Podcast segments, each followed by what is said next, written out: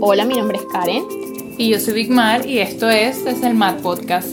Creamos este espacio para conversar de temas comunes y no tan comunes de este amplio mundo del yoga. Con una mirada fresca de dos amigas que conversan desde la sala de su casa. Comencemos. Bienvenidos y bienvenidas al séptimo episodio de Desde el Mat Podcast. ¿Cómo estás, Vigmar? Estoy contenta de que sea el episodio número 7. Me gusta Hemos ese avanzado, número. hemos avanzado.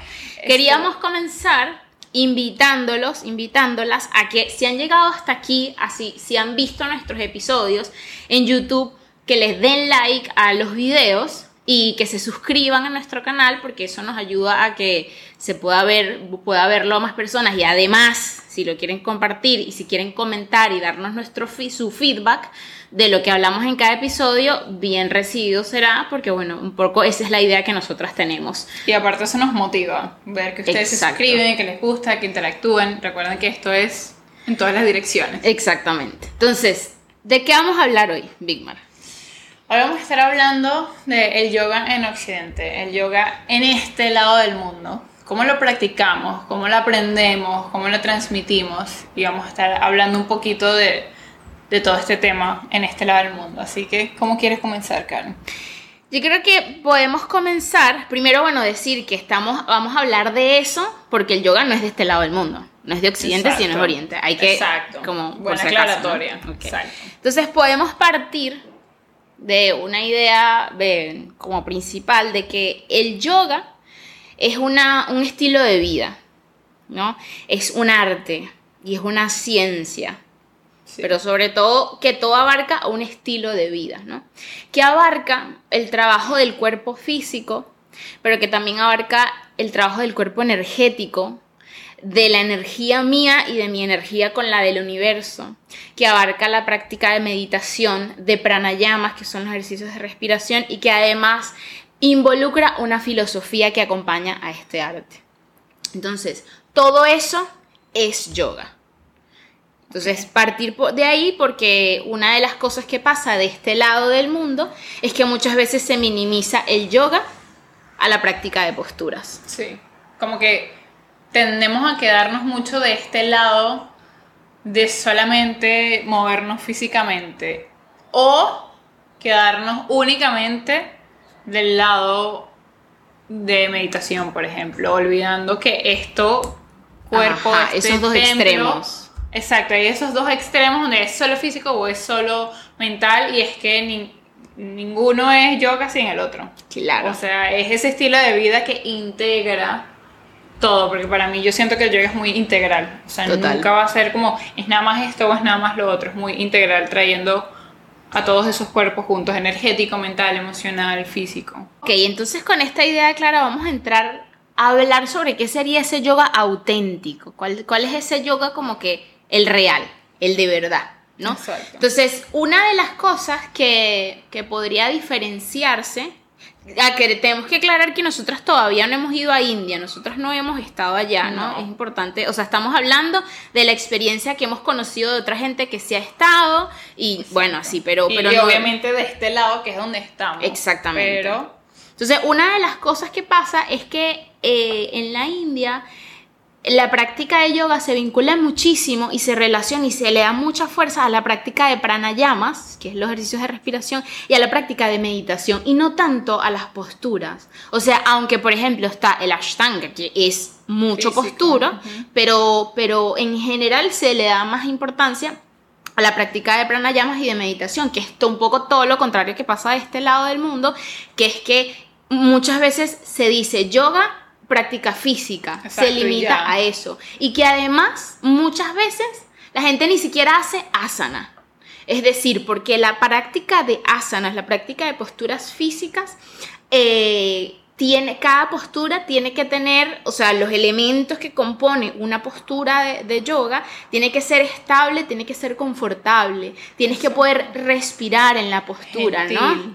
Tiene que ser gentil. Entonces, si tú estás haciendo una postura y estás ahí apretando la vida, ahí no estás haciendo asana. exactamente. O sea, que a veces, au- aunque se venda como una cosa, como una cosa física, ni siquiera se hace asana. Ah, Para aclarar los que no saben qué es asana, es postura. Las posturas. Postura en, en sánscrito, exacto. Entonces, O sea, de, ahí podríamos entrar a hablar un poco esta cosa de que se, de que se desvirtúa el yoga. En ese sentido. ¿No? Ahorita vamos a hablar un poquito más de eso, pero ahí entonces podemos empezar a introducir este tema de, de que depende cómo lo practiques, ni siquiera estás haciendo, o sea, ni una quinta parte de lo, que, es yoga. Sí, sí, porque aparte el yoga es un es un estilo de vida, un estilo de vida no se aprende en un mes ni en dos semanas, es algo que estás haciendo durante toda tu vida, todos los días, como parte de tus hábitos naturales, no es algo que hay que forzado como un trabajo y entro de 8 a 5 a yoga y después salgo y ya no, no, o sea, forma parte de tu vida, de tu rutina, de tu de lo que haces, con esa, de lo que eres. Con esa idea principal que iniciamos de que el yoga es es un estilo de vida, el yoga no solo compone la práctica del cuerpo, sino o sea, la filosofía, la meditación, el trabajo de nuestra energía. Entonces, si no estamos haciendo conscientemente, que aquí entramos en otro tema, si no estamos practicando todas estas cosas conscientemente, en principio no estamos haciendo yoga. Que ahorita lo vamos a empezar a desarrollar. Ahora, te pregunto yo a ti, ¿es indispensable conocer la cultura de la India para practicar un yoga auténtico? Esa es una muy buena pregunta. Mira, yo pienso que depende. Por lo menos conocerla. O sea, no, no vamos a decir que vas a practicar porque.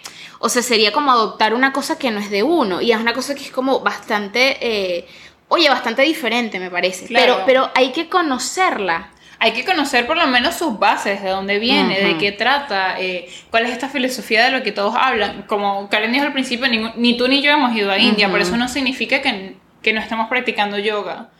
Por... Gracias a la globalización nos podemos enterar sobre muchas cosas sin todavía haber ido. Claro, la, la, vivencia no tiene precio, pero... Exacto. Pero incluso sin haber ido, por parte de nosotras, iniciativa de cada una, buscar toda esta información que quizás no obtuvimos yendo hasta la India, pero que nos, nos llega a nosotros a través de quienes nos dieron los teacher training o donde tomamos los diplomados o curiosidad de nosotros buscando qué filosofía, por lo menos Karen es más de leer la filosofía, entender la historia. Yo soy más, Karen, cuéntame qué leíste.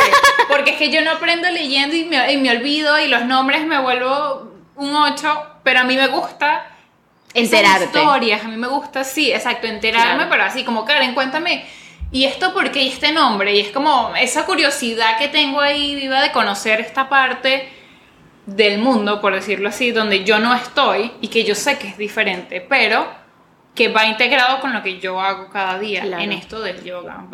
algo que también ahorita me viene como a la mente es como que el estilo de vida de yoga aquí y en India son dos estilos de vida diferentes. Claro, porque está atravesado por nuestras culturas. Exacto. Y ya que, o sea, ya que sea otro país, aunque sea aquí mismo en Occidente, es diferente. Es diferente, exactamente. Diferente la cultura en Latinoamérica, por, por englobarnos, y la de Europa es muy diferente la cultura en Venezuela, en Panamá. Exacto. O sea, cada uno tiene como lo suyo. Por eso esto, esto de conocer de dónde viene y esa cultura hindú, sí se puede conocer, pero aplicarla realmente...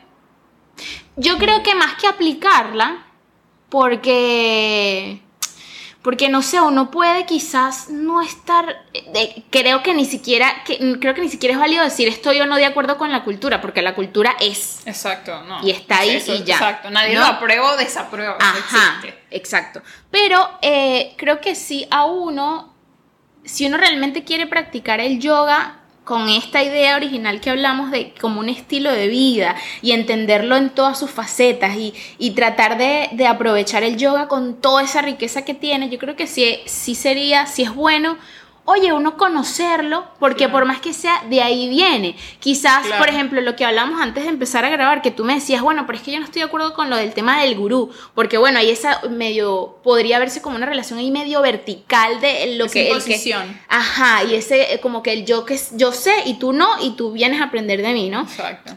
Y, y, también depende cómo uno vea eso, porque quizás uno de este lado ve esa relación de esa manera, pero ellos no.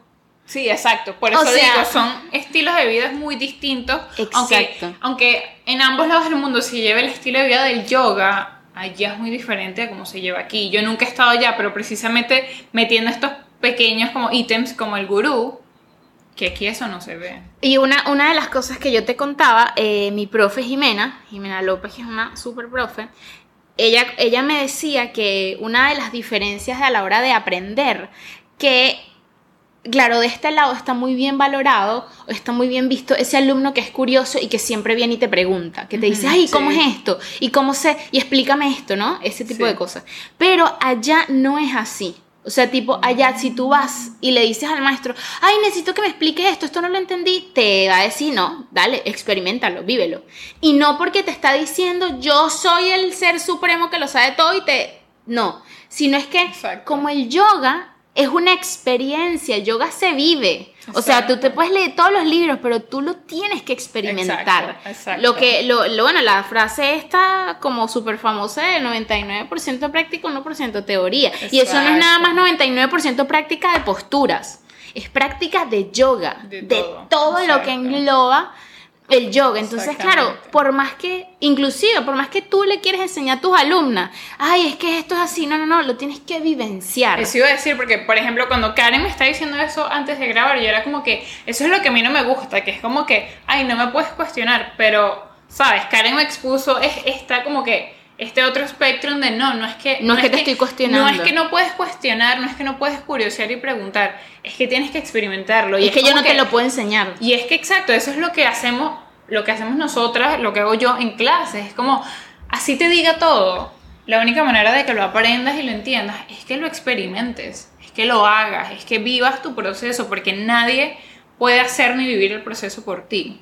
Y eso me gustó mucho como que, que allá es como, sí, experimentalo, Claro. dale, hazlo. Yo te guío, pero tú eres el que va a encontrar las respuestas. Claro. Otra de las cosas que podríamos como mencionar es el tema de eh, cuando, cuando se menciona la veneración a las deidades, ¿no?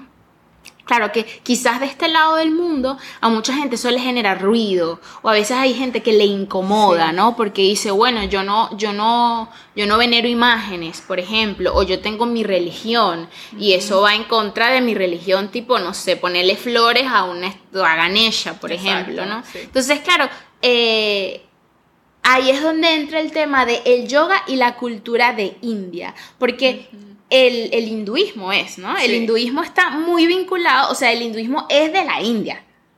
Para redundancia, o sea, estoy aquí diciendo obviedades, pero eh, y para ellos está muy vinculado con su práctica con el yoga, pero desde los yoga sutras, y eso tiene que quedar muy claro, desde los yoga sutras que se puede tomar, que ya hablamos, hemos hablado en otro episodio sobre eso, como el manual, uno de los manuales principales para, para guiarnos en la práctica de, de- de yoga, no se habla de deidades, no se habla de nada de eso. Claro, dentro de la práctica de yoga también incluyen los mantras, pero de nuevo, ya hemos mencionado en otros episodios que los mantras eh, no son canciones, aunque hay mantras específicos para, como para invocar la fuerza de alguna deidad, Como Krishna. Ajá, no, inclusive, inclusive el poder del mantra no es que tú le estás cantando a Krishna, sino el poder de la onda, de la frecuencia Exacto, que Esa genera. vibración.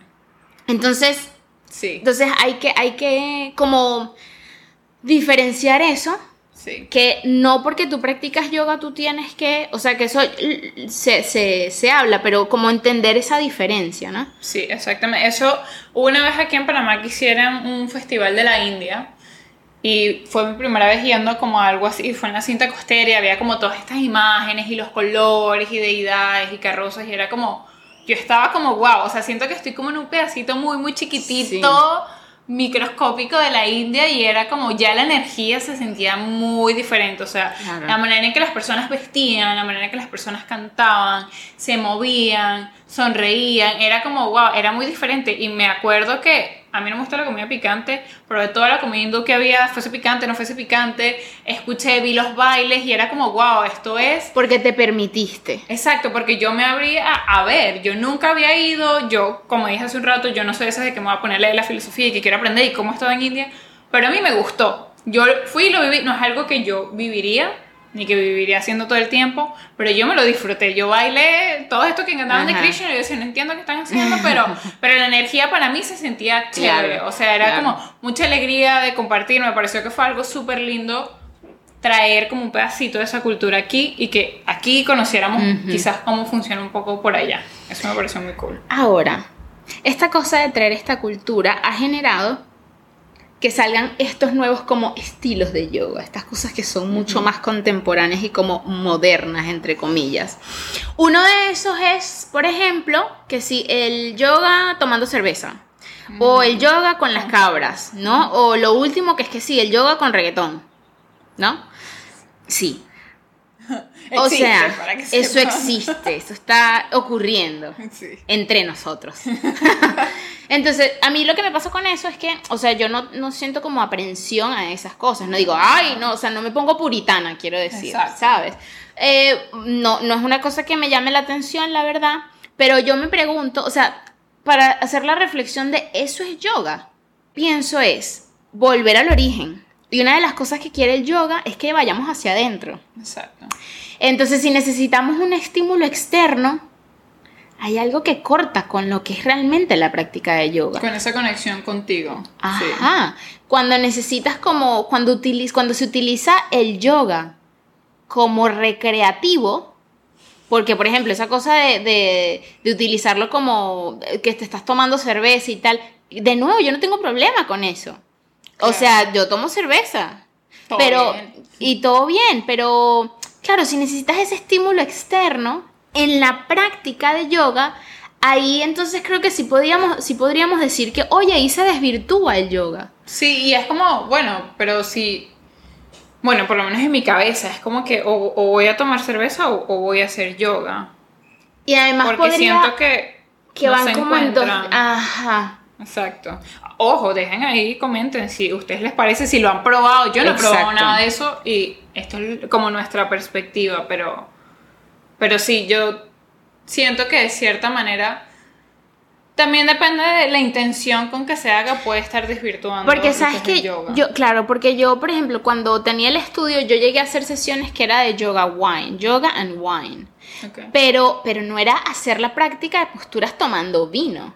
O sea, era hacer una práctica que era muy bella porque era como con el atardecer y ponía unas lucecitas súper tenues y tal, y era practicar. Y luego de eso era como un compartir, como tomando Claro. vinito. Era distinto, Era ¿sabes? otra Era como. sí. Era, era la justificación para luego compartir, para crear Exacto. como esa comunidad, como con. ¿Sabes? Pero no era que tenía la copa y hacía perro invertido. Exacto. O sea, eso no sí, pasaba. es diferente. Entonces, Sí, por eso digo, yo tampoco he ido a una que sea, por ejemplo, yoga tomando cerveza. Ajá. No sé si es que se toman la cerveza o hacen el yoga. y No, se sí, la sí, es, es tipo así con tu Ah, garrafa y le vas dando y entonces... Y entonces, ok, claro, bueno, no o sé. sea, por ejemplo, puntualmente con el tema del alcohol, el alcohol te inhibe. Sí. Entonces, eso hace que estés fuera de ti. Y el Sí. yoga quiere todo lo contrario. Que Que, uno en esté en, armonía en ti, en control de ti, en conciencia plena. Y muchas veces depende a, ca- a cada uno le hace un efecto distinto, pero en parte el alcohol, ah, de, que depende de qué tanta cantidad consumas, Sí. pierdes Sí, la conciencia. Y aparte que con yoga tú estás como tocando cuerpos muy sutiles y quizás hay ciertas emociones ahí que, que necesitas estar en todo tu, tu contención bien presente para poder como enfrentar, aceptar o ver estas emociones o situaciones que quizás no habías visto antes andando por ahí. Eso me parece que está cool. Ahora, uno se podría como preguntar, entonces, claro, ¿cómo uno conserva como esa esencia del yoga? Ya hablando directamente uno como profe, ¿no? ¿Cómo uno puede conservar como esa esencia del yoga si uno igualito no es como de la India y, por ejemplo, nosotras que no hemos ido a la India? Porque, por ejemplo, yo no siento que haga un falso yoga porque yo no he ido a la India, por ejemplo. Sí, yo igual. Ok. Entonces, claro, yo creo que ahí entra la responsabilidad de cada uno como profesor. Primero, el compromiso que yo tenga con mi práctica de yoga, con mi práctica personal de que yo realmente quiero aprender qué es lo que me quiere dar el yoga, que tiene, porque además es un mundo muy amplio y muy Sí. rico, ¿no? Muy, muy amplio. Este, entonces, claro, porque hay gente, por ejemplo, que ni siquiera se sabe, o sea, ni siquiera se sabe los nombres de las posturas en sánscrito. Y eso es parte de estar formado como profesor de yoga. O sea, Sí. eso hay que conocerla, ¿no? O sea, no es que hay que no importa. Sí. No, no, eso importa porque, de nuevo, eso es parte de esa esencia del yoga, ¿no? Claro. Eh, conocer, o sea, hay gente que ni siquiera dice los nombres de las posturas, o por ejemplo, hay gente que ni siquiera canta ni un om, o Shanti, ¿no? Y hay gente que no lo hace porque no le parece importante o no le parece relevante, por ejemplo, o, o no le parece... También hay personas que yo, por ejemplo, yo cuando comencé mis clases, yo no cantaba aún porque a mí me daba miedo. Ajá. Yo no cantaba aún porque a mí me daba miedo. Ajá. Yo decía, ¿y si, y si mis estudiantes dicen que estoy loca? Claro. Claro, entonces ahí es donde entraría la responsabilidad de uno como profesor, de nuevo, para mí primero, para mi práctica personal, Exacto. pero mi, mi, mi- mi responsabilidad como profesora de enseñarle a los que vienen a mi clase, Claro. aunque, aunque mi clase, la clase de Karen, es una, una práctica física y es una práctica exigente físicamente. Claro, pero yo les explico qué significa cantar Om, por qué se canta el por qué cantamos Shanti. Yo les explico los pranayamas que existen, de qué beneficios te trae, cuándo lo puedes utilizar en tu día a día. Yo, por ejemplo, todos los martes en mis clases, yo tengo una cosa que se llama cápsulas informativas. Entonces, cada martes, antes de empezar esa clase de la tarde, yo les traigo una información referente a la filosofía. Entonces, por ejemplo, cada martes he ido hablando de los chakras, cada martes he ido hablando de las mismas, porque imagínate esto, de las mismas partes que componen una práctica de posturas, una práctica de asanas, porque les hablé del drishti, les hablé de las bandas, que, que eso también compone, a veces eso ni siquiera se dice. ¿Sabes? Entonces, claro, esa es mi responsabilidad como profesora, porque claro, porque a mí me gusta, porque yo me siento Claro. practicante de yoga y yo quiero transmitir, aunque la gente pueda venir a mi clase porque quiere sacarse la chicha y porque quiere salir sudando y estirarse y sentí que se le van los problemas. Claro, pero yo como profe te lo explico, te lo digo. Y no tengo que darte una clase de filosofía de una hora. Claro, por eso va, como dices tú, responsabilidad de cada profesor de qué quiere aprender y qué quiere enseñar, porque por lo menos yo, yo no me pongo a hablar de filosofía porque ni yo misma me pongo a leerla y Claro. entenderla porque es algo que en verdad no conecto de yo decir me voy a sentar a aprender filosofía Claro. pura. Yo conecto si no me siento con Karen a hablar, Mari, cuéntame de la filosofía de este gurú, ¿qué te parece este maestro? O, o con distintas personas que sí yo sé que lo estudian, porque es que a mí de verdad leer no me entra, pues Sí, necesito sí. ver movimiento. Y por lo menos yo en mis clases, yo me enfoco mucho en las bases, en los detalles, en esa conexión, en qué sientes, en cómo se siente, en, en ¿sabes? En, como en, en detallitos pequeñitos que a veces parecen muy obvios. Y, y todo este mundo como del sánscrito y filosofía, yo lo voy metiendo como, como un poco a poco, soy como un poco más sutil con eso porque yo aprendí así, porque yo al principio tenía mucho rechazo a eso. Claro. Cuando yo comencé a hacer yoga, yo decía, yo no entiendo, o sea, yo leía todo y anotaba todo y era como, no entiendo esto, o sea, ¿cómo me como esto? Porque siento que es demasiada información. Cuando hice el diplomado fue como, ok, todo me parece increíblemente espectacular, pero no sé cómo aplicarlo. ¿Qué hago vida. con esto ¿Qué también? hago con esto? Entonces empecé a sentir ese mismo como miedo, de cierta forma, ansiedad en mis estudiantes, como que, ok, no tengo idea de qué me estás hablando y esto, ok, chao. Entonces Exacto. fue como, ok, vamos, vamos poquito a poco eh, a- hablando de, de qué, de qué significa esta palabra y buscar cosas como que estén relacionadas muy a lo que vivimos de este lado del mundo para que no sea como, ah, ¿esto qué es? Abrumador. Entonces me gusta porque es como tú dices, cada, cada profesor va a enseñar a su manera y cada estudiante va a conectar con su profesor. Por eso en yoga es súper importante de que si vas a una clase y no te gustó, no te quedes con ese no me gustó. Prueba con otros profesores porque todos enseñamos de maneras diferentes, todos hablamos y comunicamos a nuestra manera, a nuestra personalidad. aunque, aunque demos un mismo estilo de yoga. aunque demos un mismo estilo de yoga y aunque sea la misma filosofía, como enseña Karen su manera de ver la vida y filosofía en cuanto al yoga no es la misma como yo lo hago. Y eso está bien, está genial que cada uno lo pueda hacer porque quiere decir que la persona que no conectó conmigo conecta con ella y la que no conectó con ella conecta conmigo y es como, así es como empezamos como a enriquecer y a multiplicar toda esta filosofía y estilo de vida a muchas más, más personas. Entonces, creo que eso es importante. Entonces, hablando de aquí de como que cómo enseña cada quien, cómo enseña cada profesor, quiero tocar un punto que a mí me parece quizás un poco controversial o un poco mm, contradictorio en el mundo del yoga, porque algo que a mí me llama mucho la atención es que en el yoga hay mucho ego. O sea, el ego, sobre todo en profesores, más que en practicantes, que practicando también se ve mucho, porque cuando estás practicando y estás viendo qué está haciendo el otro, dices, ay, porque sí se puede parar en los dos pies rectos, porque puede hacer la postura del árbol sin caer si yo no.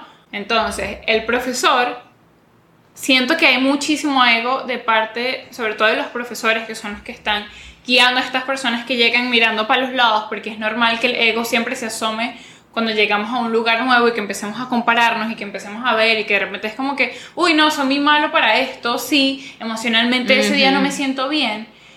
Si ese profesor que está delante de ti no está guiando esa práctica desde un lugar de compasión, desde un lugar de neutralidad, esa práctica no va a ir muy bien. Y algo que yo he visto mucho y que creo que es algo que a mí llega al punto que me decepciona o me hace sentir como que chimbo, es ver este ego tan presente en la comunidad de profesores, es decir, ay no, este no sabe nada porque yo soy mejor, o ay no, porque yo fui a la India, yo soy profesor de verdad y tú no, y es como, es muy contradictorio porque el yoga nos enseña a unirnos, el yoga es integración, el yoga es unirnos, aprender, buscar un, un estilo de vida que sea muy compasivo, muy inclusivo.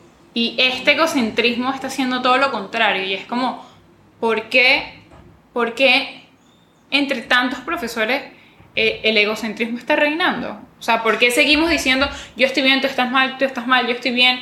Es como... Como la competencia que se esa Sí, eso, yo creo que es eso, esa competencia que, que no es sana, porque hay competencia que es sana, como me decía Karen, como que bueno, pero el ego no es malo el ego no es malo, el ego es como decía que nos ayuda a reconocer quiénes somos y a decir este soy yo. Pero cuando pasamos ese umbral de yo soy lo único que ah, vale, yo soy el único que tiene la verdad, exacto, yo soy lo mejor, es como ahí caemos en un lado muy oscuro. Claro, porque, por ejemplo, el ego, como en, en equilibrio, claro, me permite a mí reconocer mis virtudes y decir, ok, yo sé hacer esto, yo soy buena en esto, tengo que aprender más cosas en esto. Pero si manteniéndolo en balance, yo puedo hacer esto que estoy haciendo contigo. Y, y, y, y podemos estar en armonía nosotras dos y siendo tan diferentes en muchos aspectos.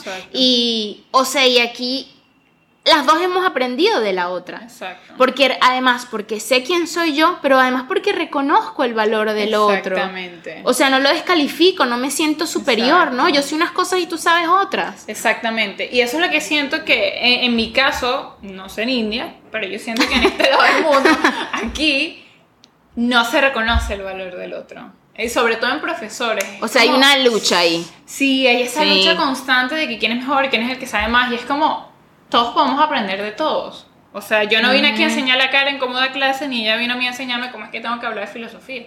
y a pesar de eso podemos, eh, podemos aprender una de la otra, cómo dar clase y de filosofía. Exacto, y nos enriquecemos demasiado porque, porque el ego está en ese balance. y ninguna está queriendo estar por encima de la otra porque al final eso no nos da nada.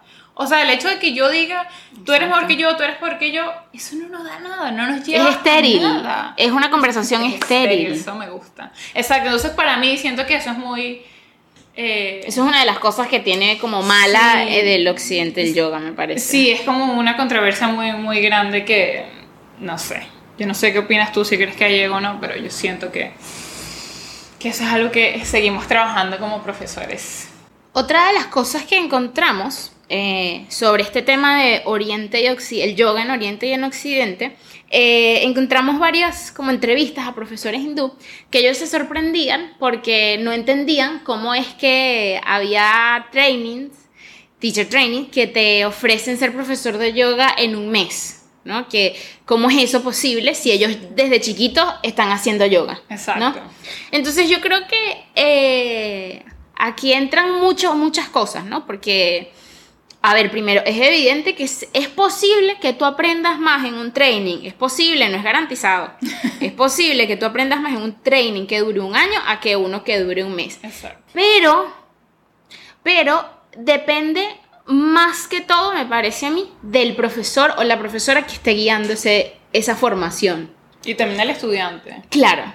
Pero, o sea, ¿en qué sentido? Eh, porque la primera formación que yo hice fue con Jimena López, una súper, súper profe, con la certificación de Savannah Yoga School. Y eso fueron cinco semanas, un mes y una semana. Fue un intensivo total. Pero claro, ella, la primera clase del training, ¿qué es lo que nos dijo? Nos dijo, de aquí ustedes no van a salir siendo profesores de yoga. Exacto. En la primera clase. Y tú, uno podría decir, Dios mío, pero esta señora no quiere que la gente esté en su clase, ¿no?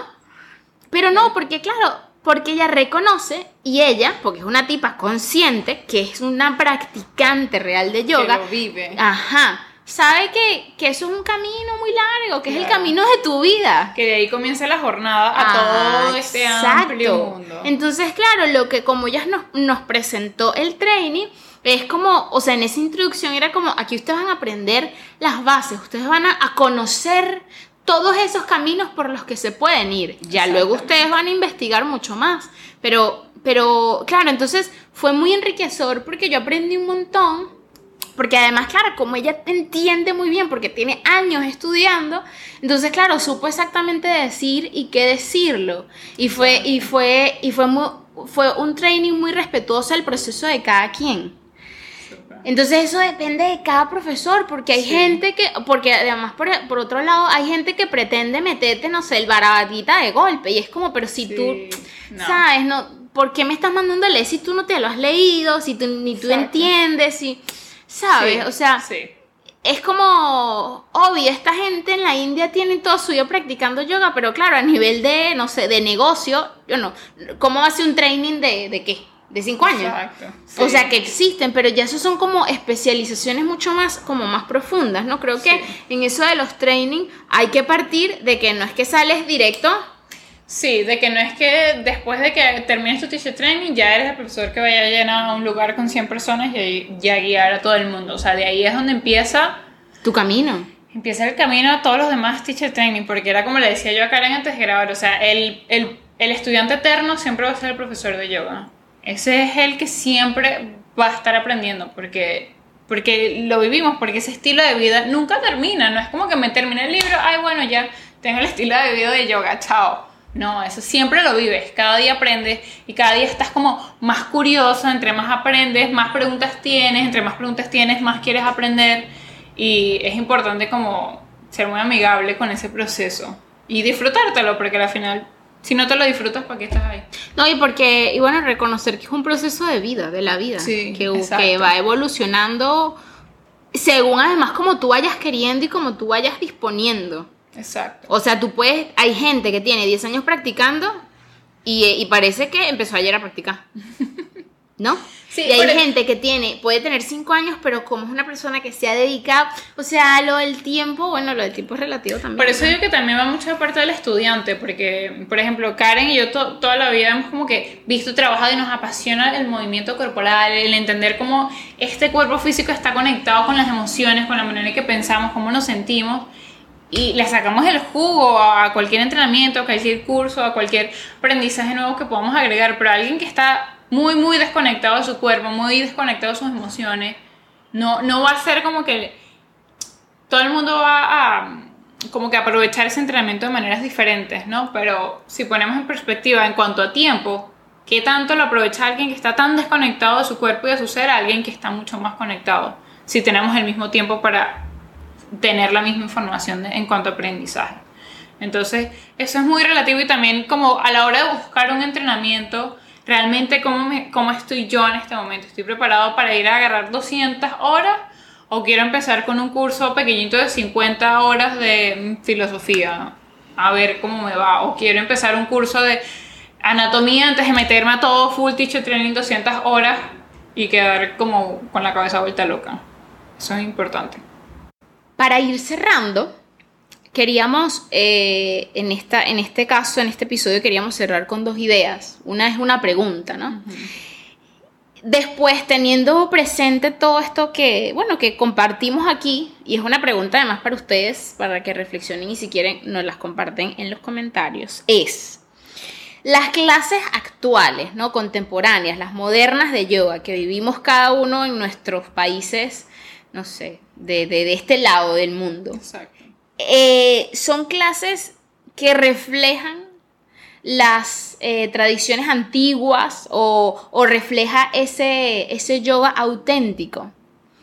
Y tienen que las clases, estas clases de yoga que vemos ahorita, que conocemos todos, todas, tienen que reflejar ese yoga auténtico y cómo sería, por ejemplo. Exacto. Bueno, yo les hago esa pregunta. Compartan. o sea, yo pienso que algo importante aquí es que nos den sus opiniones. Para mí, siento que unos sí, otros no. Uno, unos más a su estilo, otros más pegados a lo tradicional. Yo creo que no tiene que ver con que el yoga que se hace aquí en Occidente, sino depende de cada profesor. Exacto. Porque lo, es lo que te decía al inicio, yo no siento que yo esté profanando el yoga, porque yo trato de vivir mi vida según lo que yo vaya aprendiendo y lo que yo vaya internalizando. Y además yo en mis clases trato de eh, transmitirle esa información de la filosofía, de, de, de, todo lo que engloba, eh, de todo lo que engloba la práctica de yoga. Entonces, quizás no tengo, no sé, quizás no sé, no canto unos mantras, tacatá.